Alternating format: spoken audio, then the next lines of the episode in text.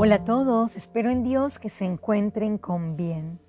Conversaba con una persona y quedé sorprendida por la paz que me transmitía. Y no solo eso, por su paciencia en medio de una prueba difícil.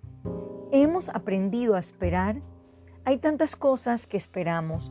Un verdadero amor, un trato digno, un trabajo bien remunerado, una estabilidad económica, entre otras cosas. Ni hablar de contar con una salud plena. ¿Qué pasa cuando el tiempo se alarga y no vemos los resultados esperados? ¿Colgaríamos los guantes? ¿Dejaríamos que el desánimo y descontento nos envuelva? Acompáñeme a Romanos 15, versículo 5.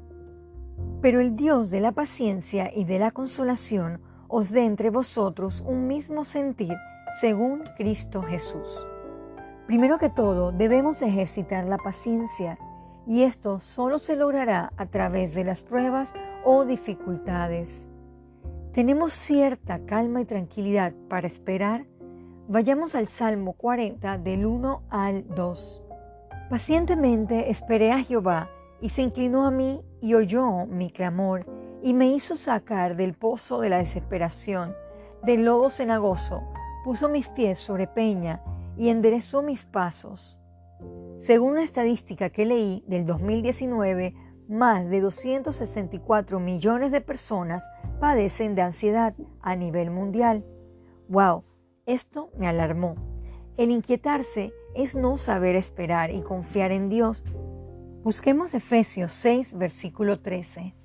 Por tanto, tomad toda la armadura de Dios para que podáis resistir en el día malo y habiendo acabado todo, estar firmes.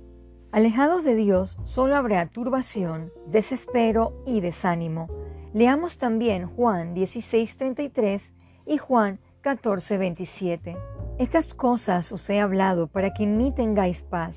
En el mundo tendréis aflicción, pero confiad, yo he vencido al mundo. La paz os dejo, mi paz os doy. Yo no las doy como el mundo la da. No se turbe vuestro corazón ni tenga miedo.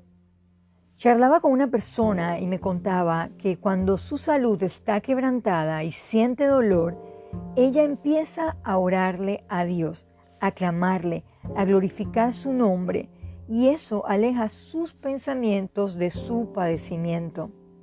Con esta práctica diaria en su vida, su cercanía con Dios se fortalece y ha aprendido a entender que la voluntad de Dios, aún en medio de la adversidad, siempre es buena, agradable y perfecta.